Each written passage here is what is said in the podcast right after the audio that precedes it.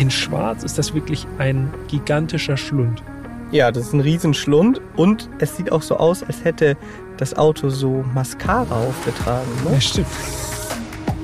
Egal ob Kleinwagen oder SUV, Elektro oder Verbrenner, 70 oder 700 PS. Jedes Auto ist anders. Und wir fahren sie alle in. Erst fahren, dann reden und damit Hallihallo zur Folge 63 zu unserem Weihnachtsspezial. Und äh, Ho, ho, ho.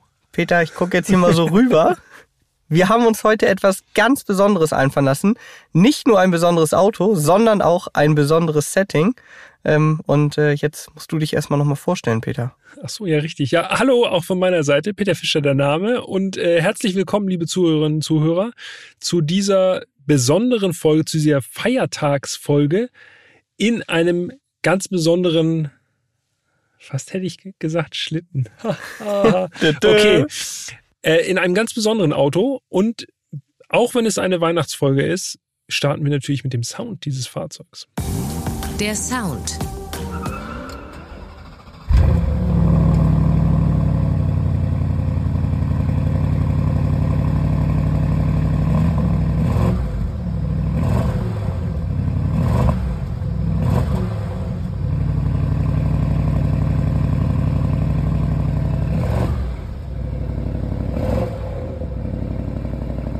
Klingt auf jeden Fall kraftvoll.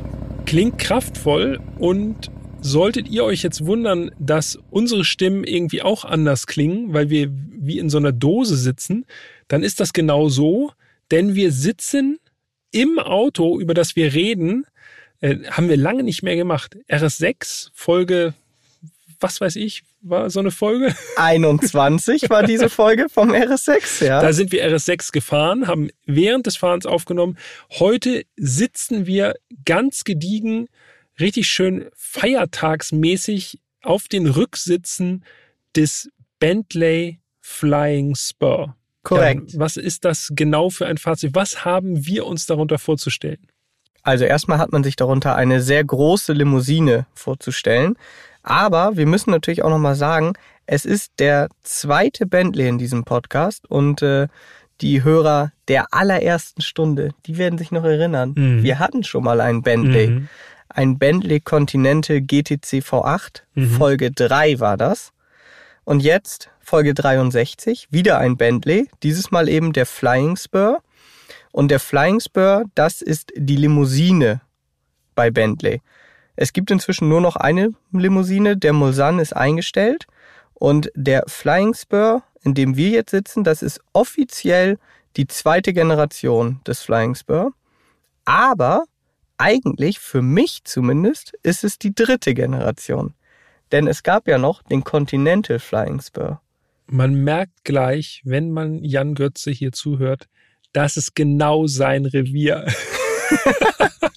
ich habe äh, zwei Generationen Flying Spur gefunden, 2013 bis 2019 und ab 2019 diese aktuelle Generation. Was ist der Continental Flying Spur? Der Continental Flying Spur ist letztendlich auch schon ein Flying Spur gewesen, nur eben noch mit dem Zusatz. Und äh, die Bentley-Fans unter euch werden wissen, der Continental GT, der wurde ja vorgestellt 2003 und der hat die Marke ja wiederbelebt, wenn man so will. Hat die wirklich auch sehr erfolgreich gemacht und von dem Continental GT gab es eben auch schon eine Limousinenversion. Die hieß damals Continental Flying Spur und erst ab der zweiten Generation, für mich zumindest, hat man dann gesagt, okay, das Continental lassen wir weg, wir nennen ihn nur noch Flying Spur. Ja, und demnach sind es genau genommen drei Generationen. Okay, das merke ich mir auf jeden Fall. Das ist gut. Das ist gutes äh, Nerdwissen. Oh, da habe ich später noch besseres Zeug auf Lager. das Design. Man muss aber eins vorneweg sagen, also ein kleines Auto ist das nicht, das wird man bei Bentley auch wahrscheinlich jetzt eher nicht vermuten. Ähm, die Abmessung und wir sitzen hier im Auto in der Autobild-Tiefgarage und ich habe extra richtig, richtig räudig geparkt, nämlich auf zwei Parkplätzen, weil das Auto so breit und so lang ist, dass wir einfach viel Platz verbrauchen müssen, leider. Hinten relativ dicht an der Wand schon und trotzdem ragt die Nase vorne weit raus. Fünf Meter und 32 Zentimeter ist der Flying Spur lang. Das ist wirklich ein Schiff, muss man sagen. Ja, allerdings. Also der ist wirklich gigantisch. Nur mal so als Vergleich. Die aktuelle Mercedes S-Klasse, also 223, äh, die ist 5,18 Meter lang. Und jetzt werden einige von euch sagen, ja, ja, aber da gibt es ja noch die Langversion. Ja, auch da habe ich mal nachgeschaut. Die Langversion der S-Klasse, die ist 5,29 Meter, also immer noch kürzer als der Flying Spur. Den Flying Spur gibt es genau genommen nur in einer Version, also immer Extended Wheelbase so gesehen. Ähm, 5,32 Meter, das ist wirklich, ich glaube, es könnte, nein, Moment. Ich habe gerade überlegt, ist es das längste Auto, was wir im Podcast hatten? Ich glaube fast, dass der Staria länger ist.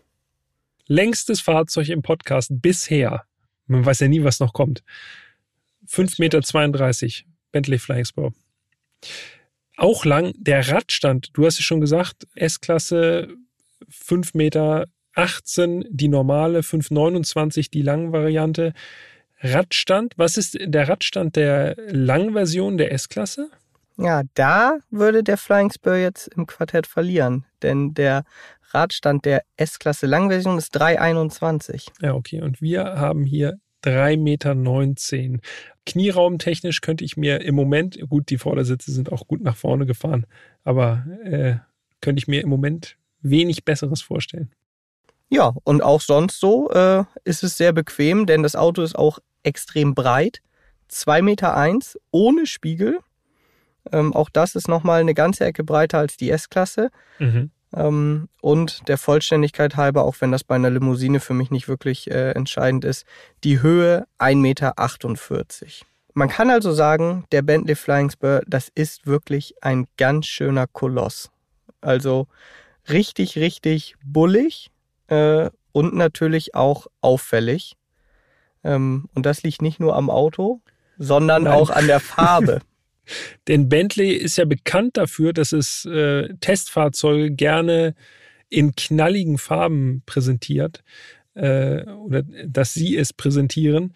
Und wir haben, und das ist eigentlich im Grunde die Überleitung schon zum Design, wir sitzen in einem wirklich knallroten Bentley.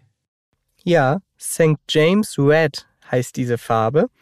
Und äh, um da nochmal aus dem Nähkästchen zu plaudern, ähm, als wir das Auto zugesichert bekommen haben, haben wir auch ein PDF mit diesem Auto bekommen. Und da sind bei Bentley, ähm, das kannten wir schon von dem Continental GTC, sind auch immer zwei Bilder von dem Auto dabei auf diesem PDF. Und ich habe das hier nochmal aufgemacht. Peter kann hier jetzt auch nochmal. so ein bisschen so einen Vorgeschmack machen kann. Ne? Genau, kannst auch nochmal ja. mit draufschauen. Mhm. Ich muss sagen, auf diesem Bild, also diesem PDF, wirkt das wie so ein richtig dunkles Bordeaux-Rot. Ja. Es steht ja auch da, Perleffekt-Lack so. Also ich hatte noch, ich hatte gedacht, das wird so, so ein dunkelrot sein. Ja.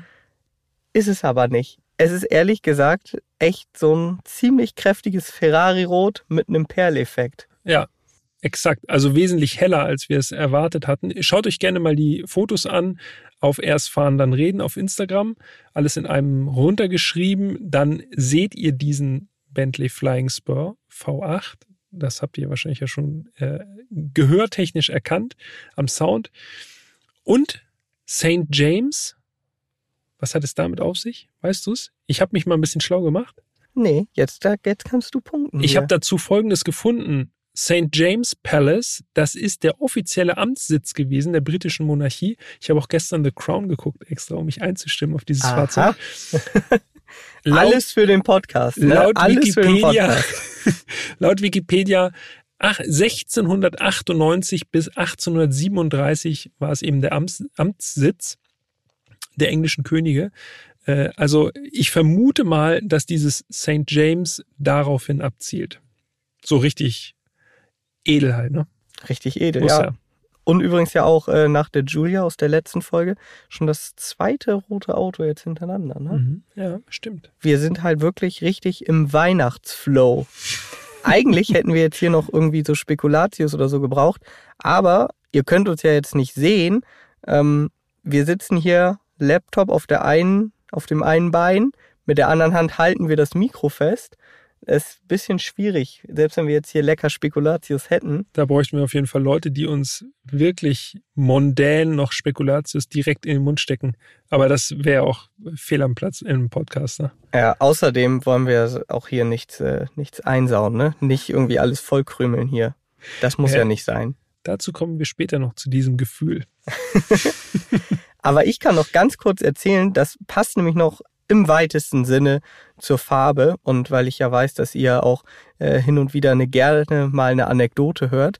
Ich kann erzählen, wie ich das Auto abgeholt habe. Denn da gibt es eine, Bentley hat uns gefragt, ob wir das Auto direkt bei Bentley Hamburg abholen können. Da habe ich gesagt, ja, ist ja kein Problem. Ähm, hatte aber vergessen, dass die Abholung auf einem Mittwoch stattfindet.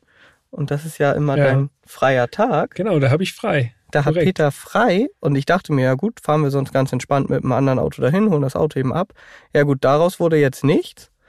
Also habe ich entschieden, ich fahre da eben mit den öffentlichen Verkehrsmitteln hin. Sehr gut. So. Ja. Das war aber auch gar nicht so nah. Also, nee, es ist ziemlich weit draußen. Ist das nicht am Flughafen irgendwo? Oder hinterm so? Flughafen. Hinterm, noch? hinterm Flughafen. Hinterm oh, Flughafen. Ich habe also dann äh, die HVV-App äh, benutzt und dann hieß es sechs, sechs äh, Stationen mit der U-Bahn und dann nur noch kurz 16 Stationen mit dem Bus. Ein leichtes für Herrn Götze. Genau. das mag er gerne. ich bin großer Fan der öffentlichen Verkehrsmittel, kann man so sagen. Ja, und dann bin ich also da nach einer gefühlten Weltreise angekommen und gehe schon so auf den Hof und habe gedacht, ey, hoffentlich ist das Auto jetzt auch da. Wenn es jetzt nicht da wäre, ne, dann müsste ich wieder mit den Öffentlichen zurück. Und gehe über den Hof und sehe das Auto nicht. Dachte schon so, oh nein. Oh nein, bitte nicht Alles umsonst. Fehlkommunikation und ich fahre jetzt wieder anderthalb Stunden zurück. Gehe in den Laden rein. Ja. Und deshalb komme ich da nämlich drauf. Hab ja immer nach so einem dunkelroten Flying Spur geguckt. Ja, ja, klar. Ja, aber er stand ganz, ganz vorne. Ich bin von hinten reingekommen. Stand er ganz, ganz vorne quasi vor dem Fenster, Pole Position. Du bist von hinten in den Bentley Store reingegangen? Ja. Durch den Lieferanteneingang? Nee, einfach quasi, da ist ein Vordereingang, aber da standen Leute und dann bin ich halt okay. an der Seite vorbei. Er wollte 100% auf den Hinterhof auch mal gucken, was da ja, so steht. Vielleicht. naja, also das Auto war dann zum Glück da. Ich habe ihn nur im ersten Moment nicht gesehen.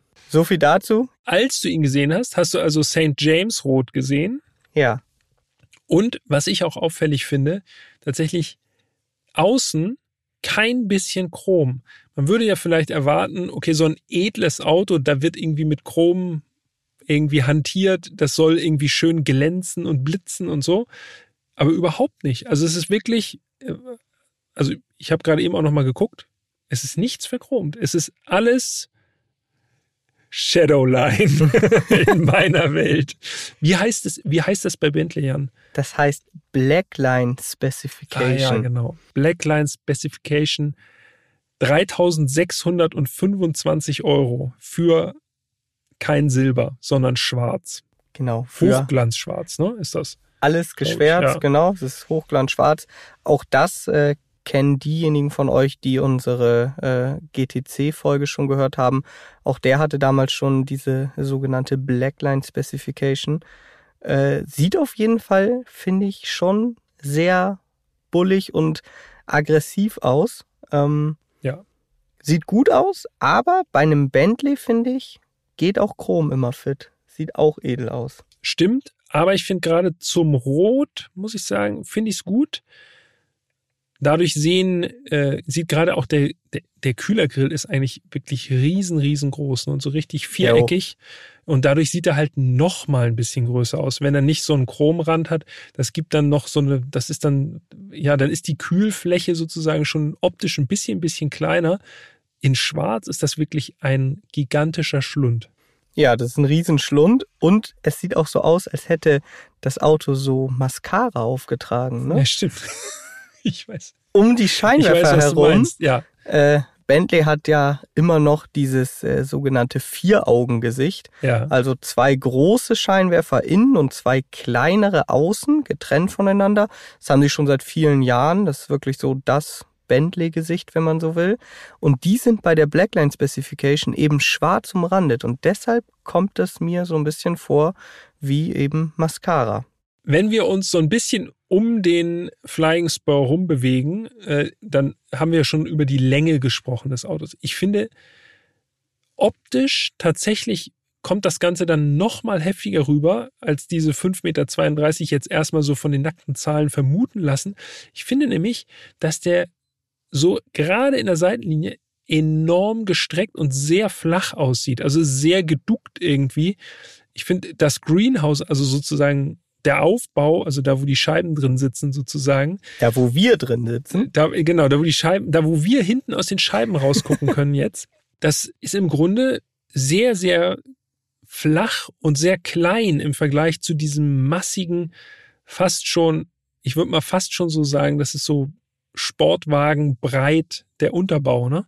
Also es ist schon äh, eher sportlich als elegant, würde ich mal sagen. Ja, es ist auf jeden Fall eine sportliche Limousine und ich kann das so unterschreiben. Was für mich so markant ist an der Seitenlinie, sind diese sehr, sehr ausgeprägten Kotflügel. Also vorne schon, aber vor allen Dingen hinten. Wenn man guckt, oberhalb des hinteren Türgriffs, da kommt nochmal so richtig so dieser Kotflügel nochmal so richtig raus. Dadurch wirkt der so bullig. Also das ist auch so typisch Bentley, das haben die Coupés ja auch. Aber dass sie das auch bei der Limousine übernommen haben, das finde ich schon gut. Und trotzdem passt es irgendwie in die Linie. Wo du das sagst mit diesem bulligen Kotflügel, im Grunde, so von der Grundform, ist es ein Continental, ne? Genau. Also äh, nur halt mit vier Türen und dadurch eben noch länger, irgendwie noch gestreckter in die Länge. Aber es hat schon sehr, sehr viel vom Continental GT. Ja, das stimmt. Und stell dir jetzt mal zum Beispiel vor, eine S-Klasse, die so stark ausgeprägte Kotflügel hätte, das würde einfach nicht aussehen. Nee, das wäre ja, das wäre wirklich eigenartig. Das würde nicht gehen. Aber bei diesem Auto in Stuttgart passt es schon. Ja, stimmt. Ja, sieht, sieht stimmig und stämmig aus, ja. Und stämmig ist ein gutes Stichwort, denn bei so einem massiven Auto mit solch stark ausgeprägten Kotflügeln braucht man natürlich auch große Felgen. Ja. Klar, Weil wenn du da jetzt ja so kleine Pilleräder drin hast, das sieht natürlich das gar nicht gut aus. aus. Äh, und in unserem Fall haben wir jetzt hier 21 Zoll Felgen montiert. Ähm, aber eigentlich gehören zu diesem Auto, also der ist gespeckt mit 22 Zoll Felgen. Ja. Aber wir haben jetzt eben natürlich wegen der Sicherheit Winterreifen montiert. Ja klar, wir können ja nicht die Weihnachtsfolge machen und dann hier auf Sommerreifen durch die Gegend fahren. Das geht natürlich gar nicht. Und das ist schon krass. Also welches Auto hat schon 21 Zoll Winterreifen? Ja, das ist wirklich. Ich sehe gerade, wir haben auch die Reifendimensionen gar nicht. Ne? Warte mal, ich. Äh, du kannst ja aussteigen. Kleinen Moment. Ich steige einmal kurz aus und guck, guck mal nach. Ja, das ist natürlich jetzt der Vorteil, wenn man im Auto sitzt. Zack, kann man noch mal eben gucken. Peter geht rum. Jetzt können wir ja mal, jetzt können wir es ja mal andersrum machen. Jetzt kann ich ja mal raten. Ich weiß es ja wirklich nicht. Also ich weiß nur ja. 21 Zoll. Ja, ich, vorne. Ich sag wir fangen vorne, vorne 245, 35 und hinten sage ich 305, 30. Vorne 26540 R21 und hinten 305 35 R21. Okay, vorne ziemlich daneben, hinten bis auf den Querschnitt gut. Ja, war gut. Okay. Gut, so, jetzt muss ich aber erstmal wieder rein. Oha. Pass auf deinen Rücken auf. Ja, Bentley ist immer bei mir Rückengefahr. Und natürlich, das sei schon mal vorweggenommen, ne? Soft Close natürlich, ja?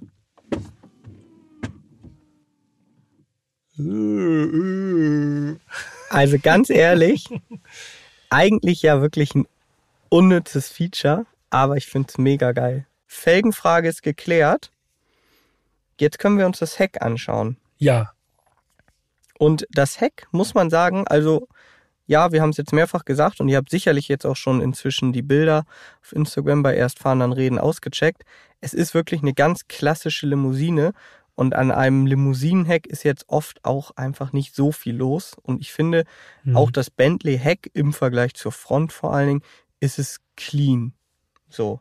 Nicht so markenspezifisch wie die Front. Ne? Also die Front hat ja wirklich dieses Vier-Augen-Gesicht, was du schon erwähnt hast. Das ist ja Bentayga, Continental GT, Flying Spur. Aber das Heck ist so, ja.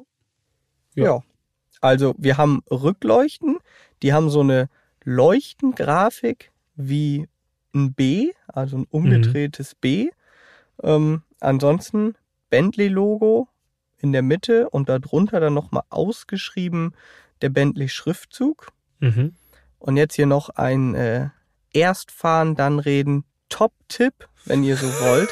Falls ihr jemals vor der Challenge steht, den Kofferraum öffnen zu müssen bei einem Bentley aktuelleren Baujahres und ihr euch da nicht irgendwie die Blöße geben wollt, indem ihr nicht wisst, wie es geht. So wie ich gerade. So wie du gerade, obwohl du ja schon mal ein Bentley gefahren bist. Ich habe da unten so am Nummernschild rumgefummelt und dachte so, hey, muss doch irgendwo der Drücker sein im Schmutz unten. Nee, nee, nee, da macht man sich nicht die Hände schmutzig, denn man drückt einfach auf das B in dem Logo. Da drückt man drauf und dann geht der Kofferraum ganz magisch auf. Elektrisch natürlich. Natürlich. Klar. Und äh, ich kann aus eigener Erfahrung berichten, dieser Knopf, der da drin ist, das ist nicht so mh, hm, vom Gefühl so labberig irgendwie, sondern es ist wirklich ein, das ist so eine richtig feste Taste. Also man muss einmal richtig klack macht es dann und dann springt der Kofferraum auf und äh, fährt auf. Also sehr, sehr wertig das Ganze schon. Absolut, auf jeden Fall. Und dann ist noch interessant, äh, wenn man noch mal eine Etage tiefer blickt, dann sollte man sich noch mal die Endrohre genauer anschauen, mhm. denn an den Endrohren kann man zumindest schon mal so eine Tendenz ableiten, welcher Motor denn da wohl unter der Haube steckt. Ähm, unser Fahrzeug hat vier Endrohre und äh, das bedeutet, wir haben entweder den V8 unter der Haube oder mhm. Es ist der Flying Spur Hybrid. Die beiden Fahrzeuge haben vier Endrohre. Und das Topmodell, der W12, der hat zwei so ellipsenförmige Endrohre. Ja. Ja, ich, ich weiß, was du meinst. Ja. Also, wenn ihr mal dahinter fahrt und ihr seht zwei Endrohre, dann wisst ihr auf jeden Fall, oha, der hat äh, den dicken bestellt. Also Otto. mit W12. Aber zu den Motorisierungen nachher nochmal mehr. Das war jetzt einfach nur wichtig äh, für die Optik. Übrigens natürlich, das muss man auch noch sagen, vorne am Kotflügel hinter den Vorderrädern, da steht natürlich auch ganz dezent V8. Richtig. Und ein interessantes Detail bei der Karosserie müssen wir einfach noch erwähnen oder beim Außendesign, denn wenn ich mich so ein bisschen strecke hier hinten und rausgucke nach vorne an den Vordersitzen vorbei Richtung Motorhaube, da gibt es auch was, das äh, wirklich schon was Besonderes ist, auch wenn es andere Hersteller mittlerweile auch so ein bisschen übernommen haben. Ich denke da an DS. Denn auf der Haube, auf der Motorhaube ist in der Mitte so ein Strich sozusagen drauf, so ein Zierstreifen, der auch auf dieses Bentley B, gibt es dafür einen Namen eigentlich für dieses Bentley B? Heißt das irgendwie so? Flying B. Flying Bee? Mhm. Okay. ist gut, dass ich hier den Sachverständigen direkt neben mir sitzen habe, dass so auf dieses Flying Bee sozusagen zielt, mehr oder weniger und so über die ganze Haube sich von ja, vorne nach hinten zieht in der Mitte. Das ist schon, finde ich schon auffällig, vor allem wenn es jetzt hier so schwarz ist wie äh, bei unserem Testfahrzeug. Weil du es jetzt gerade angesprochen hast, dann lass uns doch noch ein, zwei Sätze zu dem zu dem Logo, also zu dem Flying B, dem geflügelten B, mhm. loswerden. Denn das hat der Flying Spur auch. Ähm, es ist schwarz durch die Blackline Specification und die Flügel, die sind beleuchtet. Allerdings nicht während der Fahrt, das ist ja in Deutschland verboten. Aber wenn man das Auto aufschließt beispielsweise, dann sind diese Flügel beleuchtet und diese diese gesamte Figur, also diese Kühlerfigur, die kann man ähnlich wie bei Rolls-Royce äh, auch beim Abschließen wegfahren lassen. Also dann fährt die in den Kühlergrill rein. Das ist natürlich ganz cool, damit sie nicht geklaut wird. Und wenn man dann aufschließt, fährt sie auch wieder raus. Man kann das übrigens auch manuell machen. Wir können das übrigens auch von hier hinten steuern, ne? Nee. Wie? Wirklich? Ja, das geht. Okay. Dazu müssen wir Zündung anmachen. Ich beug mich hier mal kurz nach vorne. Kleinen Moment. Das extra aufwendig machen. Das finde ich gut. Oh ja, es gibt eine eigene Kachel, da steht Flying Bee und Wenn ich mich. Ja, ist ausgefahren. Jetzt weg.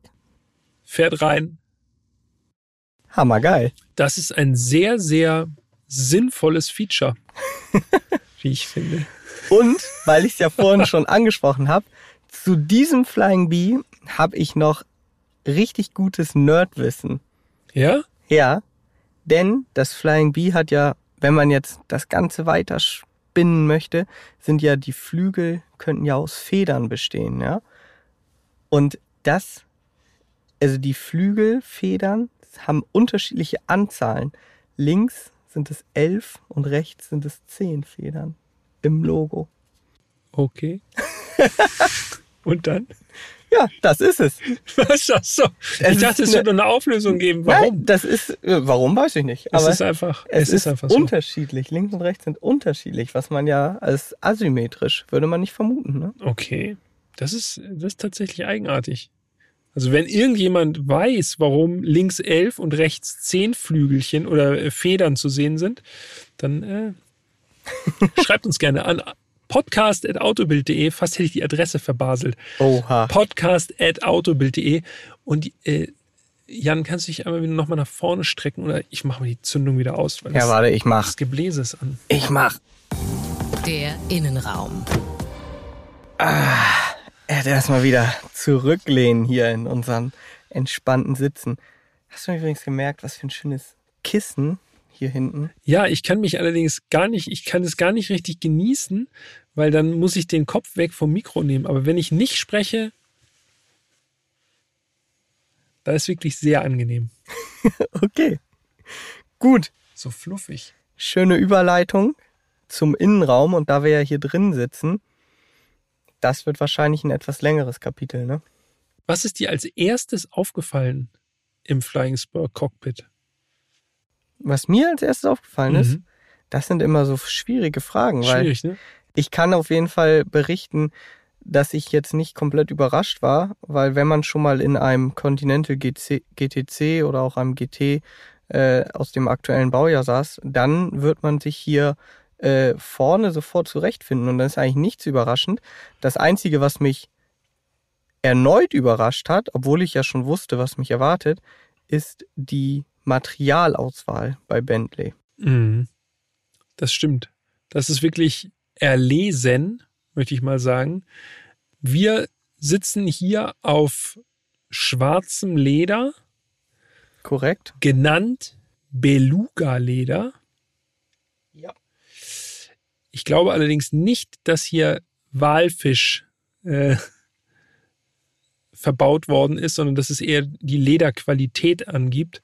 Also sehr, ja, es ist auch sehr dickes Leder. Ne? Also man merkt es richtig so beim Anfassen, es fässt sich schon wirklich sehr, sehr gut an. Dick, aber auch geschmeidig. Ja, trotzdem weich. Ähm, und es hat halt einfach wirklich, also man hatte richtig das Gefühl, dass das halt echtes Leder ist. Gerade in vielen aktuellen Autos werden ja nur noch Ledernachbildungen irgendwie verbaut, veganes Leder, sowas. Das hier fühlt sich wirklich an wie so eine echt teure Lederjacke, finde ich. Mhm. Äh, und auch dazu, Nerdwissen, ich weiß, das habe ich schon mal in der Folge 3 gesagt, aber die haben vielleicht nicht alle von euch gehört. Ähm, Bentley ist ja auch super picky bei der Auswahl des Leders, ne? Kannst dich noch dran erinnern? Damals wurde uns nämlich schon gesagt, es werden nur, äh, es wird nur das Leder von Kühen aus Nordeuropa verwendet. Ach ja, ich glaube, ich erinnere mich wegen der Mückenstiche oder was? Genau, weniger Insektenbeschädigungen oder so. Okay. Deshalb nur Leder hier aus Nordeuropa verbaut. Extra fein und vor allen Dingen auch extra viel, muss man sagen, ne? Ja, also äh, dieser Innenraum ist definitiv nichts für Veganer. Das, äh, nee, das steht das fest.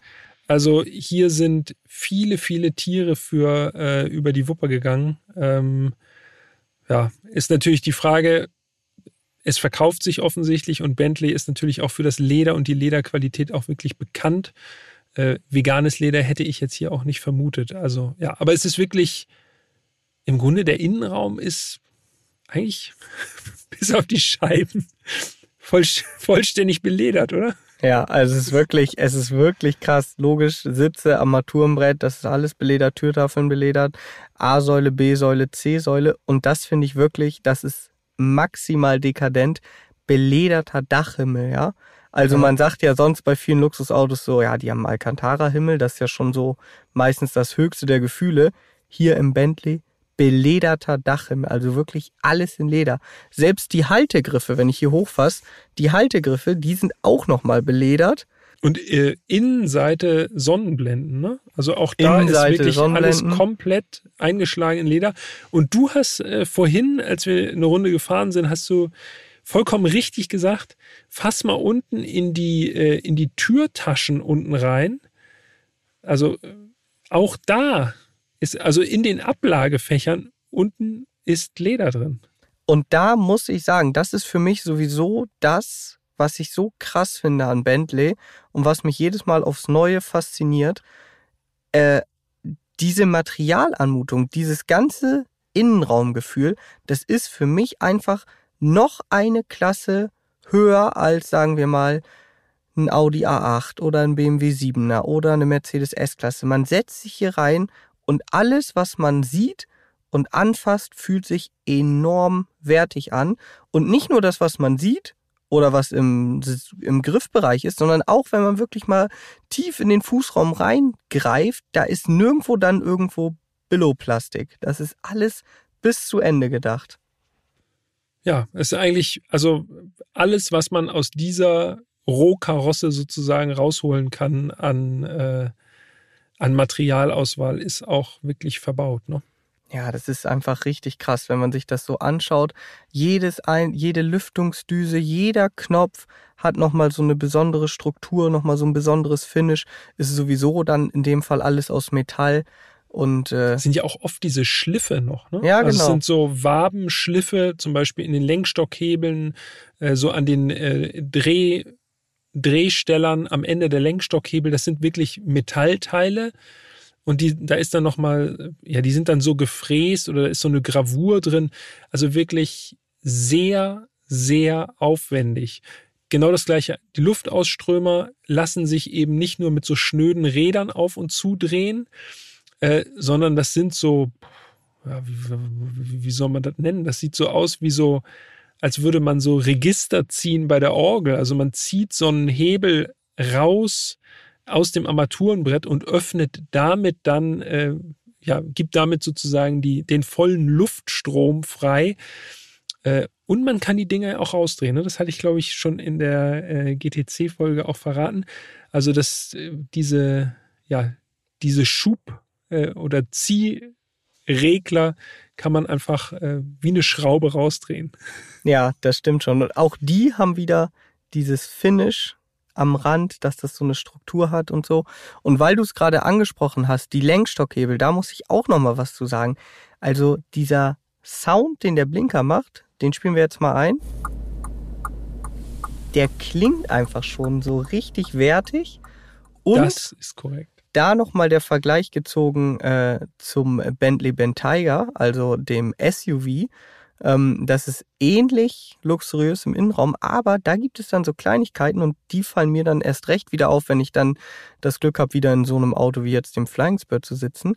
Im Bentayga oder Bentayga sind die Lenkstockhebel von Audi, also die normalen Plastik-Lenkstockhebel. Hier im Flying Spur und auch im Continental haben wir spezifische Lenkstockhebel eben mit Metall und diesem speziellen Finish. Und das sind so diese Kleinigkeiten, wo ich sage, okay, das finde ich halt, wenn man schon so viel Geld für ein Auto ausgibt, dann will ich genau sowas. Bevor wir jetzt weiter in die Details hier abtauchen und äh, wir uns da verlieren, äh, nochmal ein ganz kurzer Blick durchs Cockpit. Also wir haben schon gesagt, sehr viel Leder, schwarzes Leder, rote Nähte.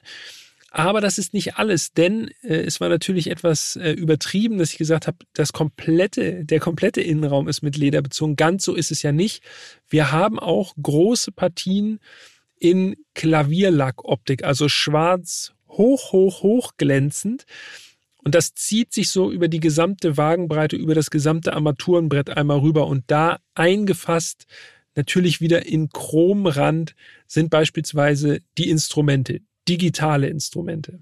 Und ähm, diese digitalen Instrumente, äh, ich glaube, hilf mir auf die Sprünge. Links ist der Tacho, ne? Jetzt ist die Zündung ja. aus. Links Tacho bis 360 kmh. Für alle die, die sich die Nase an den Scheibenplatt gedrückt haben, als Kinder früher. Rechts äh, ist dann äh, der Drehzahlmesser. Und in der Mitte ist so ein Kombi-Instrument, so ein Board, Kombi-Board-Computer, mich persönlich irgendwie ziemlich an Audi erinnert hat. Also das waren so, äh, da sind so quasi so äh, Karteikartenreiter oben dran, wo man so durchtoggeln äh, kann. Das sieht schon Audi-esk aus. Ja, was daran liegt, dass es von Audi stammt, würde ich jetzt mal ganz plump sagen. Ja. Man kann sich da eben auch die Karte so ganz groß anzeigen lassen. Auch das kennt man ja von Audi. Ähm, das ist tatsächlich auch eine Sache, die mir dann äh, aufgefallen ist, auch im Vergleich zu vielen anderen Autos, die wir ja schon für den Podcast hier gefahren sind. Wenn man jetzt hier einsteigt und erstmal äh, ja diesen ersten positiven Schock, sage ich mal, überwunden hat und gedacht, also sich quasi erstmal zurechtgefunden hat, dann fällt mir tatsächlich auf, das Cockpit, also jetzt allein aus Infotainment-Sicht, sage ich jetzt mal, ist nicht mehr so 100% modern. Also ist nicht ganz so modern, wie man es vielleicht jetzt von Autos kennt, die ja erst dieses Jahr auf den Markt gekommen sind.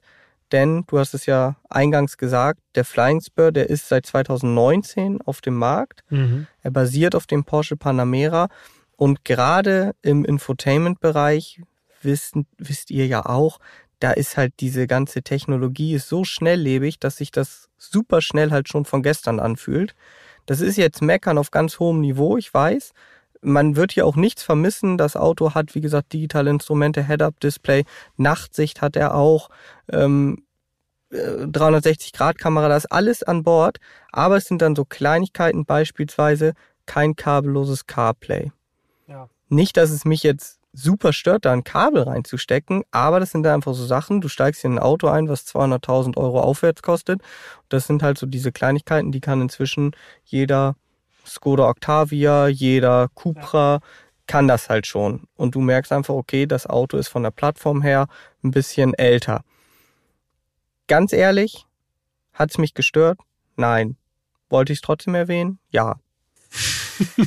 Dazu gehört zum Beispiel auch die Spracherkennung, ne? Wenn ja. man einfach mal kurz irgendwie auf die Taste da drückt äh, und dann mal sagt, wo man hin möchte, das braucht unter Umständen schon äh, ein paar Anläufe und eine genaue Wortfolge, bis das dann irgendwie im Navi verankert ist. Ne? Also das ist schon, das sind so Sachen, also gesetzt den Fall, ich wäre ein Superreicher, würde ich mir denken, ey Leute, hätte das aber auch schon gerne, dass das Ding beim ersten oder allerspätestens beim zweiten Versuch funktioniert. Aber ja, so ist es. Daran merkt man es, äh, die Zeit dreht sich einfach unerbittlich weiter. Ja, das stimmt. Und es gibt ja auch noch ein paar Sachen, die das Auto auch im Innenraum, abgesehen von der Materialauswahl und der Verarbeitung, ganz besonders machen. Und dazu zähle ich einfach mal das Display. Ja, das ist natürlich, das ist wirklich eine Spezialität von Bentley. Ja, und zwar sprechen wir hier über das Rotating Display. Ähm, das Display an sich, also der Touchscreen in der Mitte, ich finde schon mal einfach, dass der formschön in das Armaturenbrett integriert ist. Fast nahtlos, ne? Genau, also es ist nichts irgendwie so, wie wir das von vielen anderen Autos kennen, dass es oben so aufgesetzt wirkt. Der ist wirklich schön da drin, passt gut. Es ist der gleiche Bildschirm, der gleiche Touchscreen aus wie im Panamera, 12,3 Zoll. Mhm. Aber der hat natürlich noch äh, seinen Spezialtrick, denn das Display heißt Rotating Display. Und dann muss man sich so vorstellen, das haben wir glaube ich auch schon in der Folge 3 damals gesagt, wie so eine Toblerone, also drei Seiten. Und diese, die sich um die Längsachse drehen. Genau, die drehen sich axial. Ja.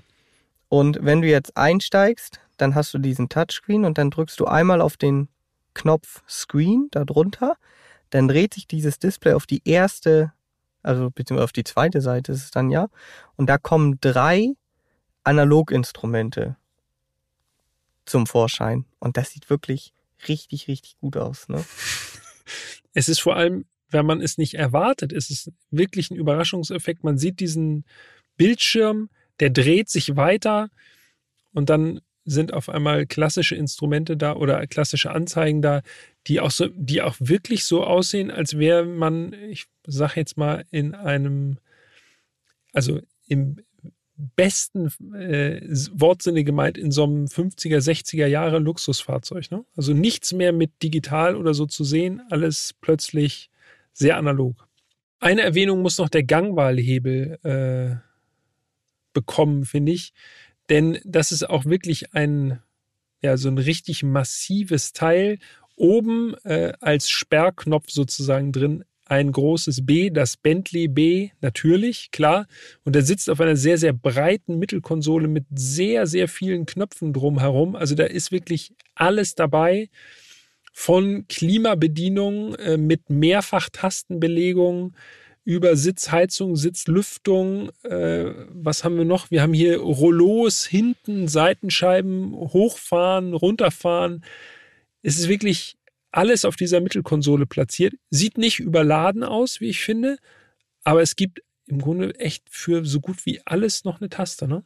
Genau, ja. Es gibt für alles noch eine Taste. Es sind jetzt auf den ersten Blick, wenn man jetzt einsteigt, natürlich sehr viele Knöpfe und Tasten, aber dadurch, dass die auch alle eigentlich gut bebildert sind, findet man sich da eigentlich schnell zurecht. Man weiß eigentlich sofort, okay, das ist der Knopf, das ist der Knopf. Und da sind wir wieder bei diesem Punkt. Du musst sagen, wenn es too much wird und nicht da zu viel drüber schwärmen. Aber das ist wirklich für mich so das, was ein Bentley ausmacht. Auch hier die Haptik. Wir haben mhm. nämlich genau hinter dem äh, Gangwallhebel haben wir den Fahrmodi-Schalter. Den kann man so drehen. Und in der Mitte ist da übrigens auch der Startknopf, also da drückt man drauf und dann hat man eben den Fahrmodi-Schalter drumherum. Äh, vier Fahrmodi haben wir, aber wie krass fühlt er sich bitte an, wenn du den Fahrmodus wechselst? Der wieder einrastet, ne? Ja. Das ist so richtig, du hast das Gefühl, das ist ein, ein massives Bauteil, was einfach butterweich einrastet. Ja, das äh, stimmt soweit. Also es ist tatsächlich diese Qualität an Knopfgefühl oder Drehgefühl wäre mir jetzt so bei keinem anderen Auto untergekommen. Also dagegen fühlt sich das selbst in einem Audi noch ziemlich labberig alles an. Ja, also das ist wirklich, da kann äh, nicht mal Rolls-Royce für mich mithalten. Und übrigens, weil wir jetzt gerade bei diesem, bei diesem Gerät sind, diesem Fahrmodi-Schalter, mhm. im äh, Bentley Batur, ne, diesem dieser Kleinserie, diesem neuen Coupé, ja. was es äh, nur 18 Mal gibt. Äh, da hatte ich ja schon äh, das Glück, dass ich mir das Auto mal aus der Nähe anschauen durfte. Da ist dieser Fahrmodi-Schalter, wenn du willst, aus Echtgold. Das ist schon krass. Das ist so drüber. Peter verdreht die Augen. Ja, ich verdrehe die Augen, denn man ich muss mich hier ein bisschen kontrollieren in dem Bentley Flying Spur, muss ich ganz ehrlich sagen. Ich finde das so aus so einer handwerklichen Sicht, finde ich das wirklich alles interessant. Ich finde auch diese kleinen Gravuren und so, das ist wirklich alles sehr, sehr fein gemacht. Also da ist, man sieht richtig und spürt einfach oder fühlt, wie viel Arbeit da reingeflossen ist. Aber erstens ist es überhaupt nicht mein Geschmack. Also ich finde, das sieht aus, als würde man in in irgendeiner teuren Uhr sitzen. Und zweitens äh, finde ich das, also mir ist das einfach zu opulent alles. Es ist mir zu fein. Es ist mir, ich habe, es sind alles so Teile, da habe ich Angst, darauf zu fassen, weil es alles gleich überall super krasse Fingerabdrücke gibt und so. Das ist mir für ein Auto too much einfach. Also ich finde, ich finde es einfach zu opulent. Es ist überhaupt nicht mein Style. Ja, das ist auf jeden Fall ja auch absolut dein Recht. Und äh, da sind wir uns dann mal nicht einig, denn äh, also ich bin jetzt auch nicht in der Position, mir so ein Auto kaufen zu können, aber ich finde es wirklich mega beeindruckend. Absolut, ich gebe dir recht, das ist, also ich würde sagen, es ist dekadent. Aber wenn man so viel Geld hat, dann ist es für mich schon so, dass ich sagen würde, krass, das wäre schon ein Auto, vielleicht jetzt nicht unbedingt als Flying Spur, weil ich fahre halt lieber selber, da würde es auch ein Continental GT tun, aber das ist schon ein Auto, wo ich mich drin sehe. ich würde. Okay. Okay. Also, Ja, okay, alles klar. Also ich will, selbst wenn ich so viel Geld hätte, dass ich mir sowas kaufen könnte, ich würde, ich glaube, ich würde mir trotzdem 320D kaufen. Ganz ehrlich. Das, das, ehrt, er, das ehrt dich ja. Super bodenständiger Typ. Ich bin nicht ganz so bodenständig. Alles in Ordnung. Aber wir sind uns einig, äh, dass wir es hier tatsächlich, äh, also mit dem Besten vom Besten im Autobau zu tun haben. Ne? Also das ist wirklich Top-Level einfach. Absolut. Und es sind halt wirklich so diese kleinen Details, die für mich dieses Auto so rund machen. Wir haben auch noch nicht drüber gesprochen, über diese, weil ich sie gerade sehe, diese oh, ja. Elemente in der Tür. Irre. Das ist auch, also das hatte auch der GTC so nicht. Also das habe ich jetzt selber auch zum ersten Mal gesehen. Es ist eigentlich ultra schwer zu beschreiben, so was genau es ist. Das sieht so, das sieht so ein bisschen so aus wie so Dämmmaterial, was man so aus akustischen Gründen verbaut hat. Also es sind so Polygone, also es ist sehr dreidimensional das Ganze. Im Grunde ist das so wie diese Gravur in den Metallteilen, nur halt im Leder. Also es ist wie eine Gravur, eine ganz große Gravur im Leder, ne? Genau. Und ich habe hier jetzt nochmal sicherheitshalber das PDF aufgemacht parallel. Äh, diese ja, Elemente, Einleger, wie auch immer man es nun nennen möchte, in den äh, vorderen Türtafeln, die sind Teil der Malina Driving Specification, äh, die du übrigens auch nur in Kombination mit der Blackline Specification bestellen kannst, so steht es hier zumindest. Ähm, und die kostet einfach mal 14.710 Euro. Ähm, das ist übrigens mehr als ein äh, Hyundai i20, ne? In der Basis haben wir erst vor vorletzte Folge drüber gesprochen. Ja. Äh, und jetzt Hand aufs Herz, ne? genau das ist das, was ich meine. Für 14.710 Euro willst du da so eine Gravur in der Tür haben oder willst du ein Auto haben? ja, grundsätzlich, ich als ich hätte dann lieber ein ganzes Auto anstatt nur eine Gravur in der Tür. Aber ich glaube, dass die wenigsten Leute, die sich ein Bentley kaufen, da. Hätten dann lieber ein i20 noch. Boah, ich könnte jetzt das nehmen oder ich nehme halt doch ein i20. Weiß nicht. Stimmt schon. Übrigens, Aber das muss man jetzt vielleicht, damit wir das halt noch aufklären, es sind nicht nur Nein, nein. Diese Elemente ist, in der ist Tür. dieses ganze Paket, ne? Also genau. dieses Malana Driving Specification. Da sind dann auch noch die Felgen zum Beispiel dabei, diese 22 Zoll Felgen, die eigentlich, wenn nicht die Winterräder drauf sind auf dem Flying Spur, auch auf diesem Fahrzeug wären. Genau, dann sind da nochmal eben diese besonderen äh, Sitze, beziehungsweise das sind immer diese Komfortsitze, aber mit so einem Diamond Cut, also es ist nochmal so ganz spezielle. Ja, das ist die Gravur, glaube ich. Ja, es kann Diamond auch sein. Ja. Und dieses, dieses Diamond, äh, das sind ja letztendlich sind das Rauten, wenn man so will, eine Diamantraute. Und das haben wir auch schon gesagt in Folge 3. Jede einzelne Raute, ne?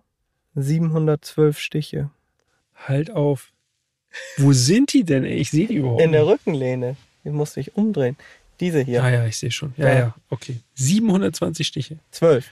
712, Entschuldigung, ja, ja. ich wollte natürlich nicht übertragen. Es sind natürlich nur 712. Genau. Okay. Ja. Na. Also das ist auch noch mit drin in der, in der Malina Driving Specification. Außerdem haben wir noch Sports Pedals, also Pedalerie, Sportpedalerie. Ich kann tatsächlich das Bremspedal von hier hinten rechts aus sehen. Da ist auch das Bentley B drauf. Schimmert da unten so im Fußraum raus das muss ich sagen, sieht tatsächlich ganz, äh, ganz gediegen aus, wie das da unten noch glänzt. Ja, und wir haben noch Jewel Fuel and Oil Filler Caps. Also äh, Tankdeckel oder Tankverschluss, muss man ja sagen.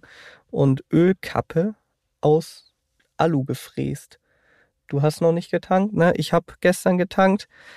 Das kennen wir jetzt auch von anderen Autos, aber in diesem Fall ist es wirklich richtig aus Alu. Also nicht nur Alu-Optik wie bei Porsche, ja, ja sondern richtig ja. das ganze Ding aus Alu. Ist, äh, ja, da sind wir wieder. Es ist sehr nobel. Ja, es wird mit dem, äh, wird sozusagen wirklich aus dem Vollen geschöpft, ne? Absolut. Mhm. Und dann äh, müssen wir hier auch noch über den Fond sprechen, denn da sitzen wir ja gerade. Ja, richtig. Klaro. In diesem Fall sogar, das hat mich tatsächlich ein bisschen überrascht, äh, Fünfsitzer Ja, ich wollte gerade sagen, wir haben, wir haben hier die Lehne in der Mitte runtergeklappt, aber ich wollte nur mal, noch mal auf Nummer sicher gehen und habe die so ein bisschen angehoben.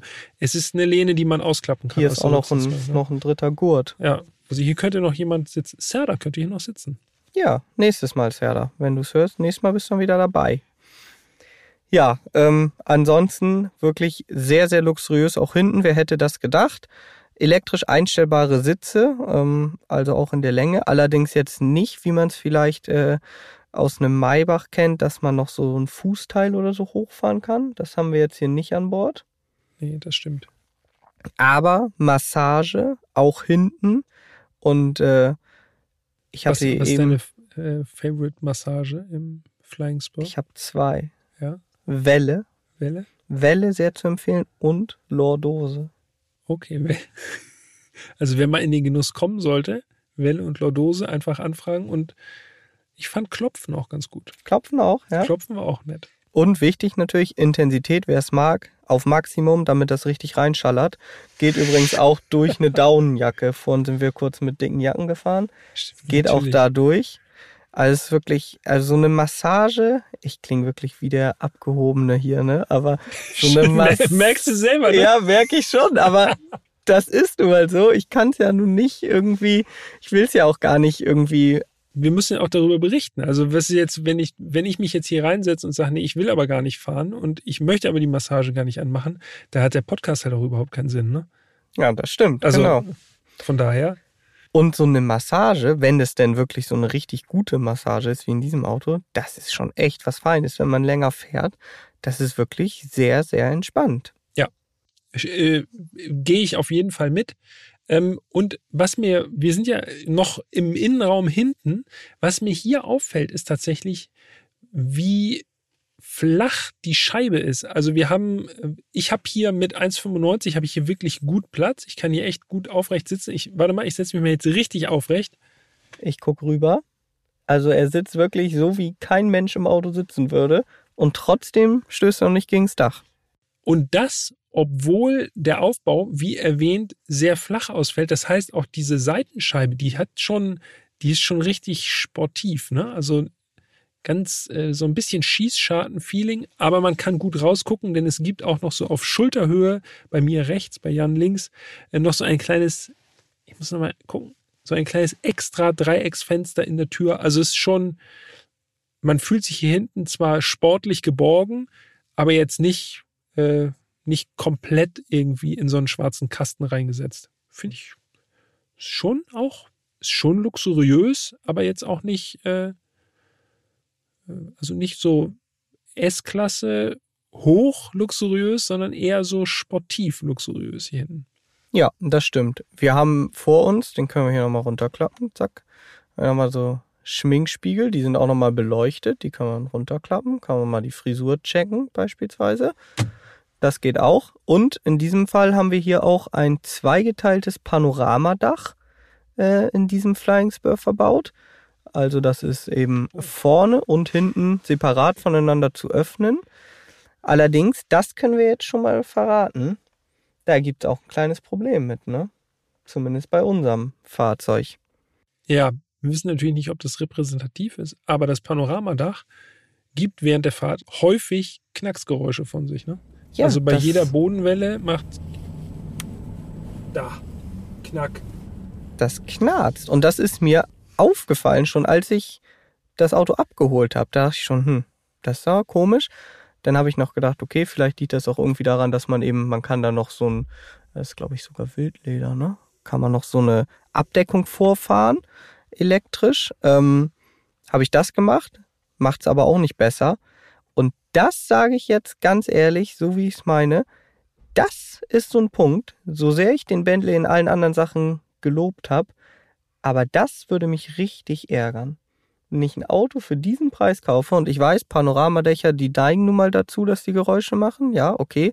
Aber dann erwarte ich auch, wenn ich 200.000 Euro oder mehr auf den Tisch lege, dass das hier geregelt ist und dass es keine Geräusche macht. Ja, und vor allem reden wir nicht von einem Panoramadach knacken, was jetzt kommt, wenn du auf dem Bordstein fährst und sich das Auto wirklich stark verwindet, sondern wenn man einfach eine nicht perfekt ebene Straße entlang rollt, ne? Und da kommt irgendwie ein kleiner Huckel dann. Ja, Muss ich auch sagen. Also für den, äh, für die Kosten, die hier entstehen, wenn man ein solches Fahrzeug erwirbt, dann äh, soll es auch nicht knacken. Nee.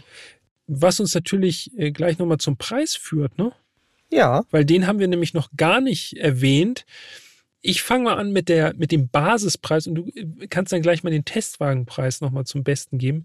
Also in der Basis kostet so ein Bentley Flying Spur als V8 172.100 Euro. Korrekt. Aber der, in dem wir sitzen, der war noch ein bisschen teurer. Ja, ein bisschen ist gut, wobei es alles immer relativ ist. Also unser Testwagen kostet knapp 199.000 Euro, so wie er hier steht. Also reden wir so über 26.000, 27.000 Euro an Extras. Mhm. Das ist äh, gewaltig. Ja. Aber für einen Bentley gar nicht so gewaltig. Denn äh, kurzer Blick zurück, äh, der Continental GTC V8 aus Folge 3, der hatte Extras an Bord für sage und schreibe mehr als 60.000 Euro. Ja, Umgekehrt sage ich dir ganz ehrlich, dagegen ich habe schon, ich habe schon überlegt, ausgestattet. aber was fehlt denn eigentlich ja, hier? es fehlt, also, also mir fehlt gar nichts. Nee, also es fehlt sowieso nicht, aber auch im Vergleich zu dem gelben habe ich die ganze Zeit überlegt, okay, der hatte, glaube ich, noch ein, wir haben hier ein Name-Soundsystem. Name hat ja auch nur Bentley, soweit ich weiß, im Automobilsektor. Ähm, das haben wir hier an Bord. Ich glaube, der gelbe hatte noch ein, noch ein größeres, also noch ein besseres Soundsystem. Aber abgesehen davon, wir haben hier ja, also wir haben ja erzählt, was schon alles an Bord ist. Außerdem gibt es noch diese sogenannte Touring Specification. Das ist Spurhalteassistent, Nachtsicht, Head-Up-Display. Ist auch noch alles dabei. Also, pff, ich weiß auch nicht. Vielleicht geht es hier hinten noch, noch luxuriöser, dass man sagt, okay, mal vielleicht noch so Einzelsitzkonfigurationen. Bildschirme gibt es sicherlich auch noch. Also For Entertainment kann ich mir vorstellen, gibt es sicherlich auch noch für dieses Auto. Ja, Gibt hier auch Stein? Stein, Stein? Ja, Stein? Marmor. Ja, so irgendwie sowas in die Richtung. Ich glaube, Rolls-Royce hat doch sowas, oder? Gibt es nicht? Doch, doch. Warte, warte. Es gibt doch für den Ben, äh, für den Ben Tiger haben die das doch mal vorgestellt. Das sind so Dekorelemente. Guck mich nicht so an, Jan. Du musst es doch wissen. ich meine, es gibt sowas, dass man so ganz dünn geschliffenen Stein auch als äh, äh, da vorne sozusagen so als Zierelemente. Ja, also würde ich jetzt nicht ausschließen auf jeden Fall. Ich kann mir vor allen Dingen vorstellen, je nachdem, was du dir hier halt wünschst, gegen den entsprechenden Aufpreis machen die dir wahrscheinlich fast alles möglich. Ja. Aber es geht eigentlich nicht um Sonderausstattung im eigentlichen Sinne, dass man jetzt irgendwie noch ein anderes Navi hat oder dann doch noch irgendwie den bequemeren Sitz, sondern es geht eigentlich mehr um Individualisierung. Ne? Also andere Farben, Genau. andere Materialien, Stickereien, dies, das, die ganzen Nähte und diese ganzen 712 Kedern und diese Geschichten da. Man kann hier sicherlich hinten auch noch, übrigens, weil ich hier gerade so reingucke, sicherlich auch noch ein schönes Kühlfach installieren. Stimmt. Schön mit Kristallgläsern. Das geht bestimmt auch. Ja, ja, klar. Dann könnten wir jetzt hier schön einen Champagner schlürfen. Okay, ja. ich muss noch fahren. So ein Wolve Kliko. okay, Klingt so. zurück zum Preis. Der Basispreis ist eigentlich ja das Interessante. 172.100 Euro. Und da müssen wir das einmal in, in Relation setzen. Und für mich ist ja eigentlich so der Hauptkonkurrent, ich weiß nicht, ob du das anders siehst, aber für mich ist das eine Maybach S-Klasse. Der kostet in der Basis 175.418 Euro. Also 3.000 Euro mehr als dieser Flying Spur. Ja. Und ein Maybach S680, also dann mit V12, Ja, der kostet 230.000. das ist schon deutlich mehr. Ne? Also dann sind wir fast bei 60.000 Euro mehr nochmal als beim Flying Spur. Genau. Wobei man da natürlich auch sagen muss, wie viel kostet denn der Flying Spur mit einem W12? Ja. Haha. Wahrscheinlich auch in dieser, in dieser Region, würde ich jetzt mal tippen. Puh, das sind Preise. Da Hm. werde ich ganz, da werde ich ganz still. Werde ich ganz still. Und äh, das wollte ich noch mal ganz kurz zum Abschluss. Ich habe ja schon gesagt, dass das alles nicht so ganz meine Baustelle ist hier drin. Aber ich finde, gerade hier mit diesen wirklich feinen Materialien und diesem ganzen verrückten Leder und so, ich finde, wenn ich da so mit meinen ganz normalen Straßenklamotten einsteige, dann habe ich das Gefühl, dass ich hier der Fremdkörper im Auto bin, der das Auto verschmutzt. und so ein bisschen, also es ist tatsächlich so ein, so wie ich gesagt habe, egal wo man rauffasst, danach ist ein Fingerabdruck dran, da ist irgendwie die fettigen Finger da und so. Eigentlich am besten ist, wenn das Auto wirklich perfekt gewienert ist und man sich das nur mal anguckt. Oder man zieht sich einen ganz feinen Anzug an und setzt sich hier rein. So jetzt einfach mal reinspringen, äh, das ist eigentlich dem Auto gar nicht so richtig angemessen, finde ich. Ja, du bist aber auch streng. Naja, klar, muss, muss. aber wer sich so ein Fahrzeug leisten kann, der kann sich natürlich auch leisten, das einmal in der Woche zum Aufbereiter zu bringen. Ne? Und dann kann man hier Currywurst Pommes drin essen.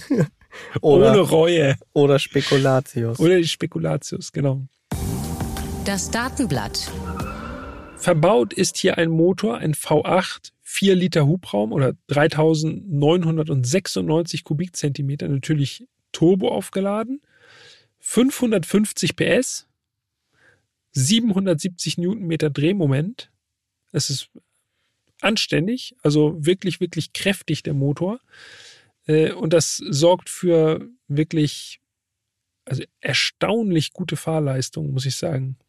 Absolut, ja. Top Speed ist angegeben mit 318 bei einem Auto, was ein Leergewicht hat von 2330 Kilo. Mhm. Das heißt, äh, mit Fahrer, mit Flüssigkeiten, mit Ausstattung reden wir hier dicke über zweieinhalb Tonnen. Ja. Und das ist schon ein ganz schöner Koloss. Den auf 318 zu beschleunigen, ist schon mal echt, ist heftig. Äh, 0 auf 100, 4,1 Sekunden. Auch mhm. das ist brutal. Das ist wirklich Sportwagen wert, ne? Ja. Und das in so einer Umgebung hier, wenn man da dran denkt. Ja, man, also das ist äh, entkoppelt so fast schon, ne? Ja. Allrad und Achtgang-Automatik sind Serie. Ähm, den Motor kennen wir ja aus verschiedenen anderen Modellen, also diesen 4 Liter V8 Biturbo. Ähm, aber, und das finde ich eigentlich immer das Krasse, es ist ja noch nicht mal das Ende der Fahnenstange bei Bentley. Ne? Ja. Also als der Wagen auf den Markt kam 2019, gab es ihn nur in einer Motorisierung. Natürlich prestigeträchtig, wie sollte es anders sein? 6 Liter W12, äh, 635 PS, 900 Newtonmeter und das schon, habe ich extra aufgeschrieben, bei 1350 Umdrehungen. Also 900 also Newtonmeter. gedreht werden muss jedenfalls nicht. Nee. Dann kannst du echt.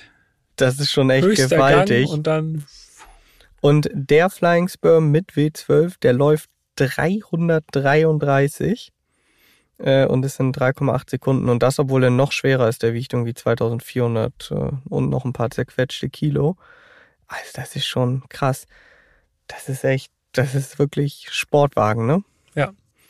Und dann noch ganz, äh, um die, um jetzt die gesamte Modellpalette einmal vollständig erwähnt zu haben, gibt es noch relativ neu seit Sommer 21 den Flying Spur, Spur, Flying Spur Hybrid 2,9 Liter V6 plus Elektromotor das macht eine Systemleistung von 544 PS und 750 Newtonmeter. Sozusagen die Sparvariante dann, ne? Also genau, dann, die äh, Vernunftsvariante. Dann ist man richtig umweltfreundlich. Man vernünftig aber halt auch maximal dann nur 285, ne? Also das ist dann natürlich echt Tja. im Vergleich zu dem hier. Ein Trauerspiel. Ja. das wir müssen gleich vorweg sagen, weil wir ja beide Autos gern haben, mhm. haben wir beide nicht einmal Vollgas gegeben, ne? ja, stimmt. So, bevor ihr jetzt denkt, ja. boah, dann sind die beiden bestimmt damit 300 über die Bahn geknistert. Nee, das Auto, nee, als, ich es, nicht. als ich es abgeholt habe, hatte sage und schreibe 684 Kilometer auf dem Tacho. Ja, und im Bordbuch steht was? Da steht explizit beim V8 bis 3000 Kilometer bitte nicht über 4000 drehen. kein Kickdown machen. Und nur Halbgas, ne? Also genau. noch nicht mal Vollgas bis 4000 oder so. Nein, nein, nein, nein. Nein. Äh, sondern ja, ganz, ganz zurückhaltend fahren. Ja. Und auch wenn jetzt viele von euch wahrscheinlich sagen, ja, aber das macht dem Auto ja eh nichts. Wahrscheinlich nicht. Könnte ich mir auch vorstellen, dass diese Technik inzwischen so ausgereift ist. Aber wir haben es ja auch schon äh, bei der Folge zum Peugeot 206 GT gesagt. Also ich bringe das nicht übers Herz, dann so ein Auto, was nicht eingefahren ist, dem einfach direkt auf den Kopf zu geben. Ja, nee, das, äh, das kann man nicht machen, das sollte man nicht machen. Vor allem, ganz ehrlich, es ist nicht unser Auto. Ne? Also äh, man kann nicht einfach in fremde Autos einsteigen, auch wenn es Testwagen sind äh, und da irgendwie. Nee, mm -mm, das quälen, geht nicht. Das geht nicht. Nein, das stimmt. Ja, also sind wir, das können wir schon mal sagen, wir sind nicht damit rumgeknistert, sondern wir sind ganz gediegen. Ja. Gecruised sind Gecruised wir. Gecruised sind ja. wir. Ähm, fang du ruhig an, weil bei dir ist es ja noch ganz frisch. Du bist das Auto ja eben gerade quasi erst hier in die Tiefgarage reingefahren. Ja, genau, im Schweiße meines Angesichts. Ja, ähm, erstmal äh, fällt natürlich auf, wenn man das Steuerrad übernimmt. Das, was habe ich eigentlich als erstes gesagt? Ich habe, glaube ich, als erstes gesagt, das Lenkrad ist so klein. Ne? Genau, Lenkrad ist ganz schön klein. es ist so ein riesiges Auto und man hat auch gerade auch mit diesem Blick über die Haube, mit diesem erwähnten Zierstreifen, der da so gut im Blick die Mitte markiert, hat man wirklich so ein, es ist schon wirklich so, man ist schon auf jeden Fall fast immer das größte Fahrzeug auf der Straße. Und dann ist es ganz irritierend gewesen, dass es so ein ganz kleines, rundes Lenkrad war. Irgendwie passte gar nicht so gut, fand ich. Aber wenn man sich erstmal dran gewöhnt hat, war es, hat schon auch ein bisschen Sportlichkeit vermittelt. Ansonsten ähm, muss ich sagen, motorseitig muss man eigentlich gar nicht über 4000 drehen, so für meinen Geschmack. Also bis man kann eigentlich auch mit zweieinhalb leben die ganze Zeit. Es ist schon wirklich, und das ist echt beeindruckend, es ist wirklich Kraft im Überfluss vorhanden. Ja, absolut, gebe ich dir vollkommen recht. Also du kannst wirklich easy und entspannt 200 damit fahren, wenn das äh, der Verkehr zulässt. Und du bist 0,0 gestresst. Ne? Also das ist so wie ein Dahingleiten. Es ist leise, kaum Windgeräusche. Ja. Der Motor dreht irgendwie so 2, 3, 2, 4 du cruist einfach, obwohl du ja eigentlich 200 fährst. Und das ist so auch in der Stadt. Also das haben wir beide unabhängig voneinander gesagt. Dieses Auto, trotz 550 PS, trotz 318 km Topspeed, verleitet wirklich gar nicht. Also wirklich gar nicht, gar nicht zum Rasen oder zum Schnellfahren. Ja, das stimmt. Es macht, also der Sinn erschließt sich einem auch nicht. Ne? Und es passt auch überhaupt nicht zu dem, was man so um sich herum wahrnimmt. Äh, so dieses ganze edle Ambiente, äh, das hat einfach nichts damit zu tun, dass man jetzt wirklich Leistung maximal abrufen will. Und ja, wie gesagt, es ist auch so, die Leistung, die geboten wird, selbst bei Viertelgas, ist schon so, dass man also wesentlich mehr kann als nur mitschwimmen. Es ist schon, auf der Autobahnauffahrt rollt man zwar gefühlt daher, ist aber trotzdem so schnell auf 140, 160, 180, das schüttelt der Flying Spur einfach so aus dem Ärmel alles. Ja, das ist wirklich echt beeindruckend. Plus, es macht richtig Spaß damit so zu cruisen. Ne? Also zu wissen, okay, ich könnte jetzt hier wahrscheinlich alle locker abziehen, aber muss ich gar nicht. Ich fahre einfach ganz entspannt. Ähm, Fahrmodi haben wir noch gesagt, also vier Stück gibt es. Es gibt mhm. Komfort, den Bentley-Modus, den Sport-Modus und einen Custom-Modus. Custom selbsterklärend, da kann man sich seine eigenen Präferenzen einstellen. Ähm, Komfort und Sport sind, glaube ich, auch selbsterklärend. Und Bentley-Modus, das ist so gesehen der Normal-Modus bei den meisten Autos ist nur in diesem Fall quasi so das, wo Bentley sagt, was der bestmögliche Kompromiss ist. Und äh, ich habe natürlich alle Fahrmodi mal durchprobiert. Zwischen Komfort und Bentley spüre ich ehrlich gesagt kaum einen Unterschied, fast gar keinen. So dass ich eigentlich die ganze Zeit in Bentley gefahren bin. In Sport, muss ich tatsächlich sagen, schaltet auch äh, die Automatik in Sport und das passt irgendwie einfach nicht. Du hast so die ganze Zeit das Gefühl, ja, schalt lieber hoch, mach Ja. lieber entspannt, brauchst jetzt gar nicht so runterschalten. Ja. Also deshalb war für mich so, tatsächlich, Bentley-Modus bin ich gefahren, fand ich super. Wir sind hier gerade eben eine Runde zusammengefahren. Das Ding stand, ich glaube, würde ich sagen, 95 Prozent der Zeit auf, auf dem B, ne? Was eigentlich schade Im ist, weil Normalmodus. ich würde gerne mehr drehen, weil dieses Drehen so ein Erlebnis ist, das so gut anfühlt. Aber ja, ansonsten lasse ich ihn auch im Bentley-Modus. Und auch die, also das, der Fahrwerkskomfort. Wir haben hier äh, Dreikammer Luftfederung, also wie beim Panamera, adaptiv. Ähm, 48 Volt Bordnetz ist hier drin, also Wankbewegungen werden ausgeglichen, alles wirklich hochtechnisiert. Und das Beeindruckende ist halt, du kriegst davon eigentlich gar nichts mit, ne? Ja, genau. Es fährt sich leicht, unglaublich komfortabel. Also wir sind ja auch ein bisschen da so über Nebenstraßen gefahren und so. Selbst große Löcher oder Gully, äh, Gullis werden wirklich, also man spürt es noch, aber es wird wirklich so weit es nur geht von einem ferngehalten. Und als du mich gerade abgeholt hast, bei mir in der Straße ist ja Kopfsteinpflaster, da habe ich so richtig gesehen, am Ende der Straße kam Jan so reingebogen mit dem Bentley und man hat richtig gesehen, wie dieses Fahrwerk arbeitet und ansatzweise schwebte Jan mit dem Bentley so auf mich zu, haben man richtig schon gesehen, wie gut der Federungskomfort ist, weil die, das Kopfsteinpflaster ist nicht nur Kopfsteinpflaster, sondern es ist auch noch sehr, sehr wellig alles. Da hat man richtig geil gesehen, wie das so alles so schön wegwabert darüber. Also wirklich äh, vom Komfortfaktor echt beeindruckend. Und das trotz großer Felgen, wie gesagt, 21 Zoll Felgen jetzt hier drauf, trotzdem noch sehr komfortabel.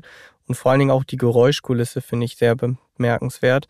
Super leise, man hört nur so einen ganz leicht, so einen sonoren V8-Sound, wenn man den Wagen anlässt. Beim Fahren eigentlich gar nicht, es sei denn, man gibt ein bisschen mehr Gas, dann hört man ihn aber auch nur so ganz dezent. Ne? Also wirklich so, so wie so eine Untermalung. Ja, ja, es ist, ist einfach nie aufdringlich. Das ist schon, ja, jetzt wissen wir natürlich nicht, wie er über vier klingt, ne?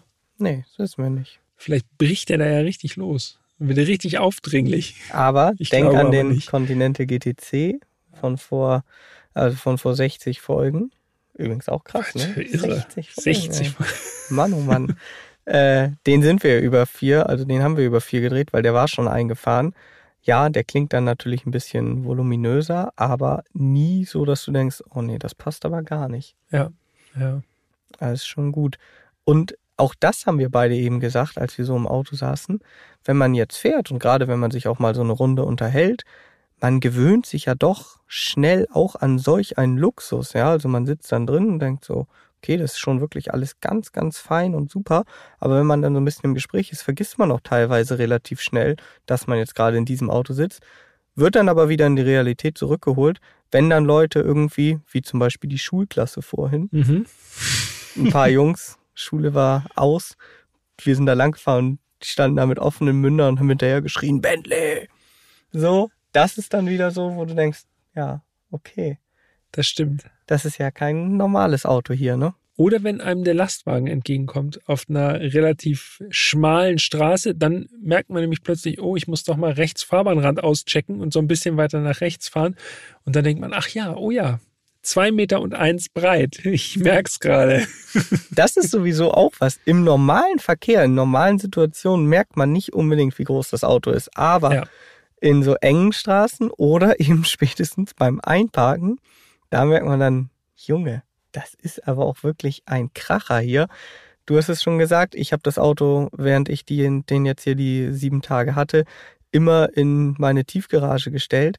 Ich bin wirklich hinten bis auf 10 Zentimeter rangefahren. Vorne steht das Auto trotzdem gefühlte 30, 40 Zentimeter raus. Ne? Also das ist einfach Ja. gigantisch so. Fällt einem beim Fahren aber wirklich gar nicht so auf. Nee, ne? genau. Also Allradlenkung, das ist alles super, super seidig, super gedämmt. Da äh, dringt ja kaum was durch zu einem. Oder sagen wir es mal so, das, was durchdringt, ist das, was man braucht sozusagen und alle Störfrequenzen werden rausgefiltert, bis auf das Panoramadach natürlich. Äh, Und dadurch fährt sich das Auto so behende und so leicht, wie man das von einem 5,32 Meter Schiff jetzt nicht erwarten würde. Also man muss auch nicht groß ausholen oder so. Da müssen die Aus- oder Einfahrten schon sehr, sehr eng sein, dass man wirklich äh, so einen Bogen fahren muss. Also es geht alles wirklich mit zwei Fingern. Ja.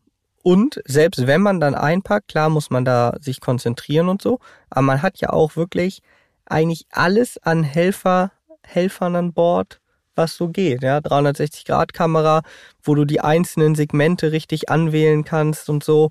Also auch das ist dann eigentlich kein Problem. Man muss sich halt ein bisschen konzentrieren. Und die Lücke muss es halt hergeben. Wenn das Auto physisch nicht reinpasst, ja, dann wird es auch schwierig. Kann es noch so viele Helfer haben. V8 heißt auch immer viel Verbrauch. Klar, äh, ist ein großer Motor, vier Liter Hubraum. Äh, kann man nicht erwarten, dass der jetzt besonders sparsam ist. Ähm, dafür würde es dann ja beim Flying Spur auch den Hybrid noch geben, wenn man darauf jetzt Wert legt und super reich ist. Verbrauchstechnisch wie, auf wie viel hast du es gebracht, Jan, bei deiner Fahrt? Ich habe zwei Verbräuche und jetzt werdet ihr euch wundern. Denn oh. ich bin ja sonst immer dafür bekannt, dass ich immer derjenige bin, der irgendwie hier die auf die Verbräuche relativ wenig gibt und einfach so fährt. Und das habe ich natürlich auch mit dem Bentley gemacht. Aber ich habe ja schon gesagt, er verleitet halt auch nicht dazu, irgendwie schnell zu fahren. Also auf meiner Autobahnfahrt, 250 Kilometer Autobahn, Mhm. Da, wo es ging, sage ich mal 200. Ansonsten 140, 150. 14,3. Okay, ja. Und dann hatte ich noch ungefähr 150 bis 180 Kilometer. Das war wirklich ein ziemlicher Mix. Ich würde sagen, zwei Drittel Stadt, ein Drittel Landstraße. Mhm. 12,6. Okay. Bei diesem Auto also nochmal, nur zur Erinnerung, 550 PS V8, 2,33 Tonnen Leergewicht. Mhm. Finde ich 12,6. Und es ist kein Diesel, ne? Also es ist ein Benziner. Genau, da V8, finde ich ja. 12,6, aber wirklich bemerkenswert. Ja, ich muss mich geschlagen geben, denn die Route, die wir gerade zusammengefahren sind, hat was hergegeben. Ich schaue mal ganz kurz. Ich kletter mal nach vorne und mache noch einmal Zündung an. Jetzt bin ich gespannt. Zeig es.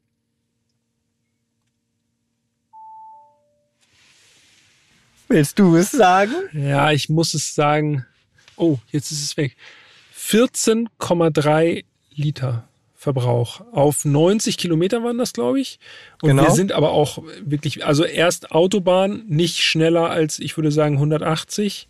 Ja. Äh, und danach sind wir falsch abgebogen. und sind wirklich original, äh, echt, ich glaube, eine Stunde, eineinhalb sind wir bestimmt durch die Stadt gegondelt, ne? Ja. Oh Mann, ey, das war Auf der Suche nach Mittag. Ja, aber dann haben wir es gefunden. Das Mayo.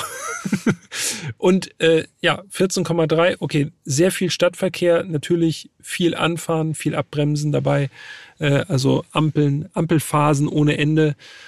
Ja, aber auch da natürlich indiskutabel, wenn es jetzt ein normales Auto wäre, aber 550 PS und wie du schon erwähnt hast, 2,3 Tonnen, ja, finde ich jetzt für diesen Luxus geht das in Ordnung. Ja, mehr als das, finde ich, um ehrlich zu sein. Dass ich das mal sagen muss. Ne? Und nur fürs Protokoll, Freunde, Folge 63. Ich habe Sparpeter geschlagen. Ja, ich weiß. Und äh, das. Wehe. Das ist wirklich. Ich bin machst beleidigt. Du, machst du jetzt noch beleidigt. weiter mit mir, oder? Ja, klar. ja, geht weiter. Warte ab, ey, in der nächsten Folge Oh nee, oh nee. Ich wollte gerade sagen, oh, da bin ich aber gespannt. Keine oh. Chance. Okay, nee, in der, vielleicht in der übernächsten Folge. Mal sehen. Aber das spornt mich auf jeden Fall an. Okay, das ist gut. Aber ich habe auch noch eine Sache, die ja. muss ich noch loswerden an dieser Stelle. Und auch diese Sache ist fast schon wie ein Rückblick, den wir hier machen. Ne? Mhm. Die geht weit zurück zur Folge 7. Das war Mercedes AMG C63, C63 ja. T-Modell. Und da habe ich ein Feature, da habe ich andere Sachen auch gelobt. Ah, ja, ich weiß, worauf du hinaus willst. Da habe ja. ich ein Feature gelobt, was Mercedes hat. Und mhm. das ist die Auto-Hold-Funktion bei Mercedes. Dass man das Bremspedal einfach doller drückt und er dann die Bremse für dich hält, du das, den Fuß vom Pedal nehmen kannst. Autohold an sich haben ja inzwischen ganz, ganz viele Marken, Hersteller, alle auf unterschiedliche Weisen. Aber ich habe damals gesagt, Mercedes ist die einzige Marke, die es so hat, wo man das Bremspedal einfach nochmal Dollar drückt und dann Autohold an ist. Ja, so dass man von der Bremse, also bei einem Automatikauto sozusagen den Fuß von der Bremse nehmen kann, an der Ampel zum Beispiel. Auto bleibt stehen und sobald man das Gaspedal dann wieder betätigt, dann rollt das Auto los. Genau. Und ich finde es halt einfach genial, das so einfach zu machen, weil so kann man es auch situativ einsetzen, dass man sagt, jetzt brauche ich es, jetzt brauche ich es nicht, sonst hast du halt immer eine Taste, die du dann, wo du es ein- oder ausschaltest. Naja, lange Rede, kurzer Sinn. Ich muss mich korrigieren, denn Bentley hat's auch. Ja. Hammer. Stimmt. Ich habe es ausprobiert, ich kann es bezeugen. Bremspedal stärker drücken und dann erscheint dann tatsächlich auch im Kombi-Instrument so ein kleines P, also so ein Feststellbremse sozusagen, äh, leuchtet grün und ja, dann steht der Flying Spur an der Ampel mit laufendem Motor und D im Gang. Genau. so wie es sein soll. D im Gang. ja. Das war, äh, das war soweit der Bentley oder hast du noch was ganz Wichtiges? Nee. Das Fazit. Ist wirklich ein imposantes Auto. Richtig, richtig fühlen tue ich ihn trotzdem immer noch nicht. Okay, das war dein Fazit. Ja. Okay, mein Fazit fällt wenig überraschend anders aus. ich habe schon Folge 3 gesagt, dass ich äh, großer Bentley-Fan bin. Und das hat sich auch bis heute nicht verändert. Ich muss wirklich sagen, wenn ich in dieser Preisklasse ein Auto kaufen würde, das habe ich nochmal wirklich, da bin ich nochmal in mich gegangen, habe wirklich nochmal überlegt, okay, wenn es so eine Luxuslimousine sein soll, dann würde ich tatsächlich einen Flying Spur nehmen, weil ich finde, er fühlt sich deutlich besonderer an, sowohl haptisch als auch optisch, als zum Beispiel jetzt selbst als ein Maybach, mhm. ähm, sowieso als ein 7er oder eine 8 oder eine normale S-Klasse. Ähm, man hat wirklich quasi unendliche Individualisierungsmöglichkeiten. Ich liebe die Verarbeitung so, da kann wirklich für mich kein anderer Hersteller mithalten mit diesem, diesem haptischen Erlebnis. Ähm, und das sind halt so Sachen, die ich bei einem Auto, was so teuer ist, tatsächlich erwarte. Und da liefert der Bentley einfach komplett ab. Das Einzige, was wirklich meiner Meinung nach eventuell gegen das Auto spräche, wäre halt der Fakt, dass man sagen könnte, okay, man möchte einfach auch in dieser Preisklasse gar nicht auffallen. Man möchte eben eher ein bisschen dezenter unterwegs sein. Dann ist der Bentley natürlich nicht das richtige Auto, ganz klar. Speziell natürlich nicht in St. James West. so. Also. Ja, das stimmt. Damit ist man schon sehr auffällig unterwegs. So. Die Blicke sind einem sicher. Ja, aber ich kann auch sagen, also meine Mutter zum Beispiel, die hat das Auto, also liebe Grüße, die hat das Auto auch komplett abgefeiert, ne? Massagefunktion meinte sie, hammermäßig, möchte sie gar nicht mehr aussteigen.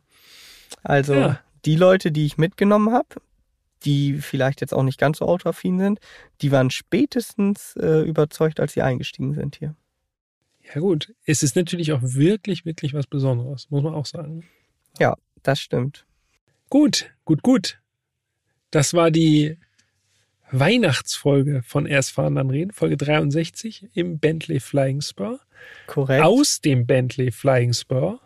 Jo. Ist ja auch, äh, um das noch einmal nochmal äh, erwähnt zu haben. Und jetzt würde mich natürlich, wo hier die Meinungen ein bisschen auseinandergehen, ihr habt es ja mitbekommen, jetzt würde mich natürlich interessieren, wie ihr das seht. Ist sowas zu drüber? Oder ist es genau richtig und man will diesen Luxus haben? Schreibt uns gerne, was ihr zum Beispiel von diesem Bentley Flying Spur haltet oder grundsätzlich von so super, super luxuriösen Autos. Äh, schreibt gerne an podcast.autobild.de oder schickt uns eine DM an unseren Instagram-Kanal. Erst fahren, dann reden, alles in einem durchgeschrieben. Da könnt ihr natürlich auch gerne ein Abo oder viele, viele Likes da lassen. Da freuen wir uns natürlich immer drüber. Genauso über Fünf-Sterne-Bewertungen, Rezensionen, äh, am liebsten welche, die positiv ausfallen, äh, auf den bekannten Podcast-Plattformen. Äh, wir gucken uns das alles durch und vielleicht machen wir auch nochmal hier nochmal ein kleines Resümee, vielleicht nochmal. Oh, wer Jahr. weiß, wer weiß. Wo wir nochmal darauf zurückkommen. Also ähm, seid da gerne aktiv. Äh, wir freuen uns darauf. Ja, du hast eigentlich alles gesagt. Wichtig ist nur noch, ähm, zwischen den Feiertagen, da kommen wir auch nochmal mit einer schönen Sonderfolge. Ja. Ähm, und ein Auto haben wir auch noch, ne? Also. Ja, das Jahr ist noch nicht vorbei. Es geht noch weiter. Kommt noch ein bisschen mhm. was. Nächste Woche, das bleibt aber der einzige Teaser. Darunter ja, werdet ihr euch wahrscheinlich nicht ganz so viel vorstellen können. Kommt noch mal ein rotes Auto. Das sagen okay, wir. das ist natürlich. Aller guten Dinge sind drei. Drei rote Autos in Folge. Genau. Ja, bleibt uns nichts anderes als äh, schöne Feiertage zu wünschen und die, die es feiern, frohe Weihnachten. Genau. Genießt die Zeit, erholt euch gut äh, und ja, wir hören uns nächste Woche, ne? Genau, auch von meiner Seite frohe Weihnachten, schöne Feiertage, erholt euch gut, bleibt gesund. Vielen Dank schon mal an dieser Stelle für den Support. Und jetzt, das muss Sarah noch hinkriegen, kommt noch was Weihnachtliches. Und das haben wir nicht selber gemacht, sondern wirklich passenderweise heute Morgen habe ich das gefunden. Und zwar eine Bentley-Version des Nussknackers. Viel Spaß damit.